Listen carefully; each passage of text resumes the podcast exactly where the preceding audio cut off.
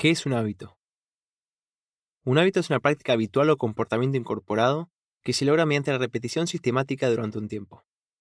El primer paso para incorporar un hábito es identificar su necesidad para lograr aquello que nos propongamos. De lo contrario, se nos hará muy difícil darle la constancia necesaria para que sea algo que nos salga naturalmente. Es fundamental identificar el porqué de un hábito y qué beneficio nos aporta. Si no conocemos la razón por la cual lo estamos queriendo inculcar a nuestro cerebro, y por lo tanto nuestras actividades diarias, nos será muy difícil hacerlo cuando no tengamos ganas. Y el no darle la constancia nos hará sentir que dicha actividad se asocia como una carga, algo que nos estamos forzando a hacer y difícilmente sea sostenible en el tiempo, evitando así que se transforme en un hábito, y no será más que una actividad esporádica en momentos aleatorios sin poder gozar de sus beneficios a largo plazo. Para poder incorporar un hábito es fundamental entender las acciones que lo componen y poder identificar la manera de cómo incorporarlas a los hábitos ya existentes a nuestro estilo de vida. Se debe crear el entorno ideal que nos permita lograr esta transición lo más fluidamente posible y lograr así esa constancia necesaria para que tanto nuestro cuerpo, nuestra mente, como nuestra rutina no se vean comprometidos de alguna manera y puedan gozar de los beneficios. Un hábito lleva tiempo, debe hacerse de menor a mayor, de forma progresiva para que el resto de las actividades que realizamos día a día se vayan adaptando a esta nueva modalidad de hacer las cosas de determinada manera y no logren el resultado inverso al que estamos buscando. Pongamos el caso de empezar a comer sano. Debemos comenzar por entender el porqué de comer sano antes de iniciar el proceso de la incorporación de este hábito. Entendemos que el comer de manera saludable nos trae beneficios a la salud, nos permite sentirnos mejor físicamente, nos da más claridad mental, mejora nuestro humor y nos brinda más energía. La teoría la tenemos todos. Sin embargo, no todas las personas incluyen una dieta saludable y equilibrada en su día a día. Esto es porque les cuesta trabajo desapegarse de sus gustos actuales, no quieren rescindir placer por salud y si intentan comer bien no pueden mantener esa costumbre el tiempo suficiente para que ella sea su elección de placer eventualmente. 24 horas con Jeremy Kryenbrink. Mi rutina no necesariamente es rutinaria. De todas maneras, intentaré dejarles una idea de cómo sería un día típico en mi vida. Amanecer. Suelo levantarme temprano para poder cumplir con todas las actividades que tengo planeadas o que quisiera lograr en el día. Parto de la premisa de que la libertad se alcanza con disciplina y sobre todo con organización. Si quiero entrenar, trabajar, tomarme unos mates con los amigos, pasar a saludar a mi familia y dormir una siesta con mate, uno de mis perros, todo esto antes del segundo turno de entrenamiento, y poder llegar a tiempo a la cena con esa chica, tengo que contemplar que cada actividad lleva su tiempo y espacio, y el dejar toda la merced de la suerte habitualmente no funciona. Con esto en claro, mi alarma suena entre las 5.30 y las 6.30 de la mañana. Para tener el equilibrio mental necesario para todas las actividades que voy a realizar durante el día, arranco con un poco de tiempo para mí. El entorno contagia en todas sus formas. Está en uno ir armando su entorno ideal y hoy es más fácil que nunca. Nosotros elegimos qué ver, a quién escuchar, qué hacer y cómo pensar. Las opciones para poder crear espacios de crecimiento personal son inmensas. Solo basta con sentarnos un rato por día, con el celular en silencio, callando todas esas voces formadoras de opinión y prestarle especial atención a lo que nos pasa por la cabeza. Es un ejercicio corto, podemos llamarlo meditación o simplemente tiempo para nosotros mismos. Podemos mantenernos en silencio o expresarnos en papel o alguna otra forma de comunicación que sintamos en ese momento. Lo importante es pasar tiempo con nosotros mismos. Arrancar con unos minutos en absoluto silencio para reiniciar la cabeza y luego escuchar nuestra opinión sobre ciertos temas e ir desmarañando conversaciones cada vez más profundas. A medida que vayamos conociéndonos, iremos interpretando qué nos hace bien, qué nos hace mal, y a partir de esto poder ir construyendo para expandir lo bueno e ir apaciguando lo malo. Puede ser andar en bicicleta, salir a correr, nadar o ir al gimnasio. Primero hay que desayunar para reponer las energías consumidas mientras dormimos y llenar el tanque para el día que tenemos por delante. Me encanta arrancar con un desayuno liviano, elijo frutas que facilitan la digestión y me aportan los nutrientes necesarios para arrancar con energía. El mate lo dejo para más adelante, cuando puedo sentarme tranquilo y dejar que la mateína haga su efecto energizante y relajante a la vez, sin apuro a tener que salir a entrenar. Soy de esas personas que agradecidamente se levantan con fuerza y disfrutan si el entrenamiento matutino es de esos que dejan tendido en el piso al terminarlo. Esto me da opciones a la hora de organizar mis entrenamientos, sin estar condicionado únicamente a estímulos de baja intensidad. Sean pasadas velocidad en bicicleta o series de cuestas corriendo, son todas bienvenidas. Vuelvo a entrenar, me hidrato lo necesario y vuelvo a reponer las energías gastadas. Acá contemplo tanto los carbohidratos que usé como fuente de energía como las proteínas para regenerar los tejidos que se hayan roto durante esfuerzos de alta intensidad. Puede ser un licuado de banana y leche con cacao en polvo, un yogur con cereales, un vaso de leche chocolatada o unos huevos revueltos con pan de salvado integral recubiertos con una lluvia de mix de semillas, de girasol, zapallo, sésamo o chía. Ya estoy contento porque arranco el día con ventaja. Logré mi primer cometido y no son ni las 9 de la mañana, 10 en algunos casos. A menos que llueva o tenga que hacer alguna actividad que me requiera ir en auto a la oficina, me voy en bicicleta. Los beneficios, más allá de que me encanta todo lo relacionado con el ejercicio, se asocian con que no dejo que otros factores interfieran con mi estado de ánimo. Le hace tráfico, estacionamiento, riesgo, etc.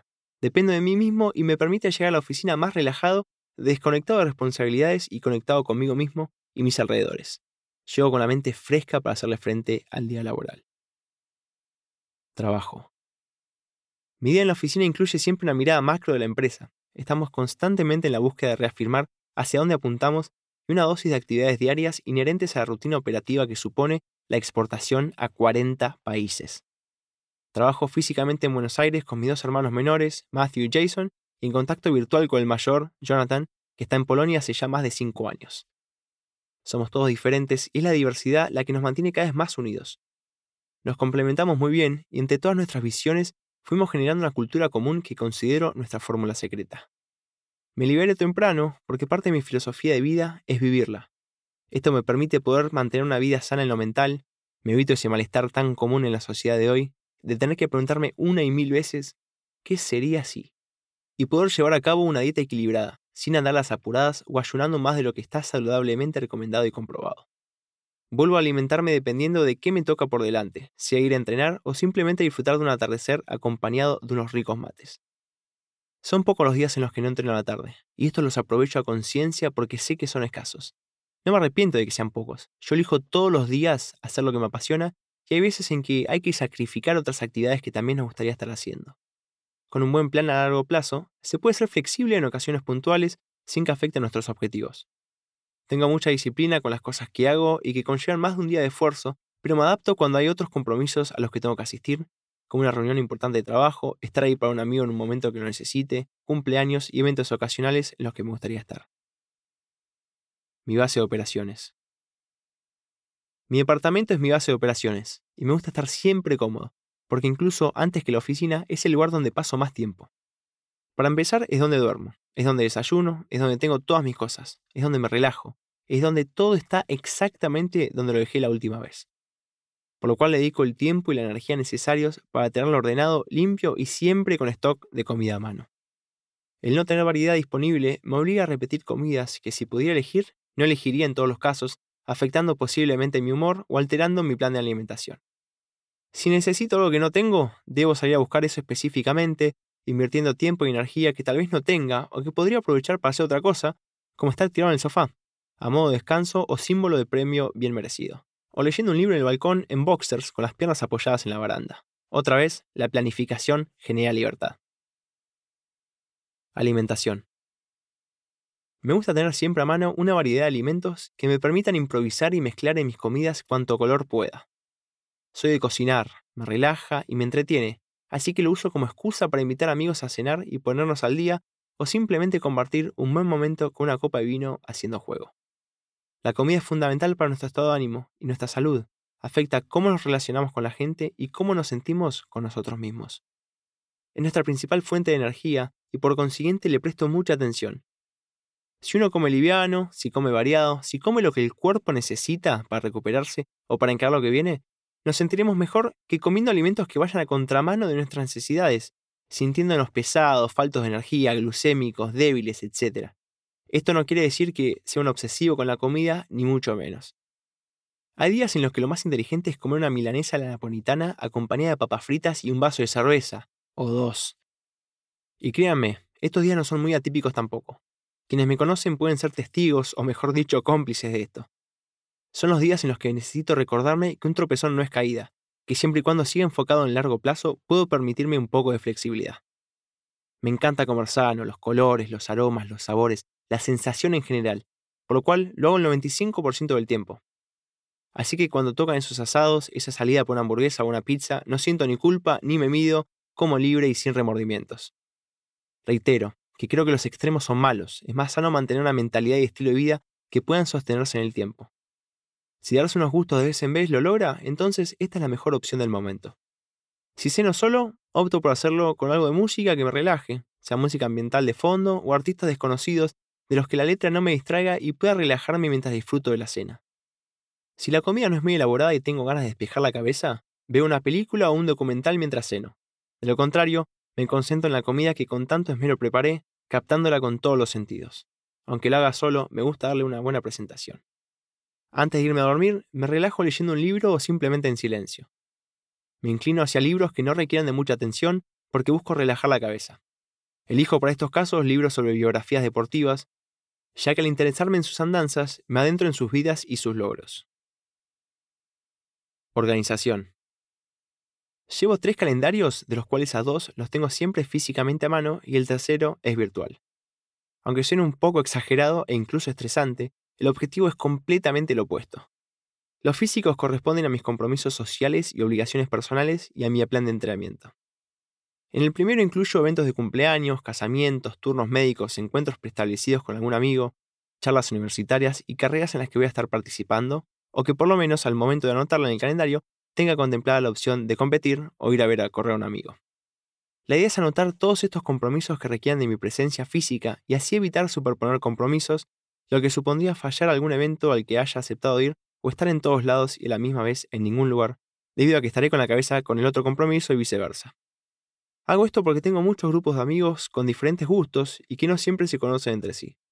El decir que no a algún compromiso en ocasiones decepciona a alguien, pero la experiencia me demuestra que siempre es mejor decir la verdad y no generar falsas expectativas, porque éstas irán afectando y desgastando la reputación de uno. Los que me conocen saben que cuando estoy en algún lugar estoy 100% ahí. El plan de entrenamiento lo necesito tener a mano porque al entrenar nueve veces por semana, básicamente todos los días promediando más de 80 kilómetros semanales, tengo que contemplar qué tipo de entrenamiento me corresponde al día siguiente, ya que no todos son iguales. Hay entrenamientos más suaves y cortos, otros largos, otros que requieren hacerlos en cierto terreno, en cierto lugar u horario específico, teniendo en cuenta una previsión del clima, etc. Y para poder completarlo sin fallar a otro compromiso, requiere planificación. Cuando uno completa lo que se propone, genera esa sensación de logro que nos llena de confianza y seguridad que desencadenan en nuevos logros y se trasladan a las otras actividades de nuestras vidas y así sucesivamente. El calendario laboral lo tengo virtual, porque lo uso solo en los momentos en los que estoy trabajando. No quiero llevar mi trabajo a mi casa porque supondría romper con los principios de mi estilo de vida para los que tanto trabajo a diario. Si de alguna manera hay un compromiso fuera de mi horario laboral, lo anoto en mi calendario personal. Acá entrarían, por ejemplo, fechas de charlas en las que voy a disertar. Aplican para el calendario personal porque requieren de mi presencia física en horarios no habituales de trabajo que requerirán mi organización para poder asistir. El objetivo de todos estos calendarios es liberar la cabeza de tener que recordar toda serie de actividades y compromisos que lo contrario tendría que estar conscientemente repitiéndome para no olvidarme ninguno o fallar a último momento cuando me dé cuenta de que ya tenía un evento de tal día. Eso sí, si no anotamos todos los compromisos o no los actualizamos, pierde eficiencia porque estamos pensando y repensando si hay otro compromiso que nos estamos olvidando y nos preocuparemos buscando a ver si ese pensamiento es verdad o nos quedará siempre la duda. Una vez que perdemos credibilidad de nuestro calendario, todo lo que representa carece de sentido. Esta es la herramienta que me funciona a mí y es la que me permite vivir a pleno lo que estoy haciendo en el presente, porque ya analicé previamente con una mirada crítica y objetiva el orden de mis actividades. Algunos días pueden estar colapsados de actividades importantes y está bien, siempre y cuando sea algo ocasional y en los siguientes días podamos volver a adaptarnos a nuestras actividades sin llegar a la fatiga. Buscamos siempre una armonía que nos permita un crecimiento sostenible. De nada sirve decirle que sí a todas las actividades si a cambio está el deterioro de nuestra salud física y mental. Este hábito lo incorporé casi 10 años atrás cuando empecé con un mate, en el que necesitaba estar trabajando en una variedad de temas distintos pero enfocado de a uno a la vez, y saber cuándo dedicarle mi tiempo y espacio a cada área. Lo que hice en un principio fue determinar una franja horaria en cada día de la semana, distribuyendo estas franjas en distintas actividades. Los lunes de 10 a 12 me ocuparía de la parte contable. De 14 a 16 estaría analizando y mejorando todo lo documental y operativo. Tenía mi franja horaria para revisar cómo mejorar nuestros procesos de compras y logística. Los martes eran mis días creativos, los que me enfocaban en las redes sociales, web y demás aspectos creativos. El miércoles era el día que había definido para hacer recordatorios a mis clientes y potenciales clientes sobre ventas que no se habían concretado o aplicar nuevas estrategias para conseguir nuevas ventas. El jueves buscaba potenciales clientes, analizaba sus páginas web y actualizaba el listado de empresas para contactar. Los viernes vendía, y vendía bien. Todo esto me liberaba de la ansiedad de no saber qué hacer o si estaba dejando de lado algo importante. Yo generaba ese espacio al dedicarle un momento exclusivo, y no me dejaba llevar por la corriente de la rutina diaria que todos conocemos. Había analizado el mejor día para llevar a cabo cada actividad y me respaldaba en el conocimiento de que ya me había tomado el tiempo de analizar esto con anterioridad. Me podía concentrar en la actividad al orden del día, ya que sabía que ese era su tiempo y su lugar.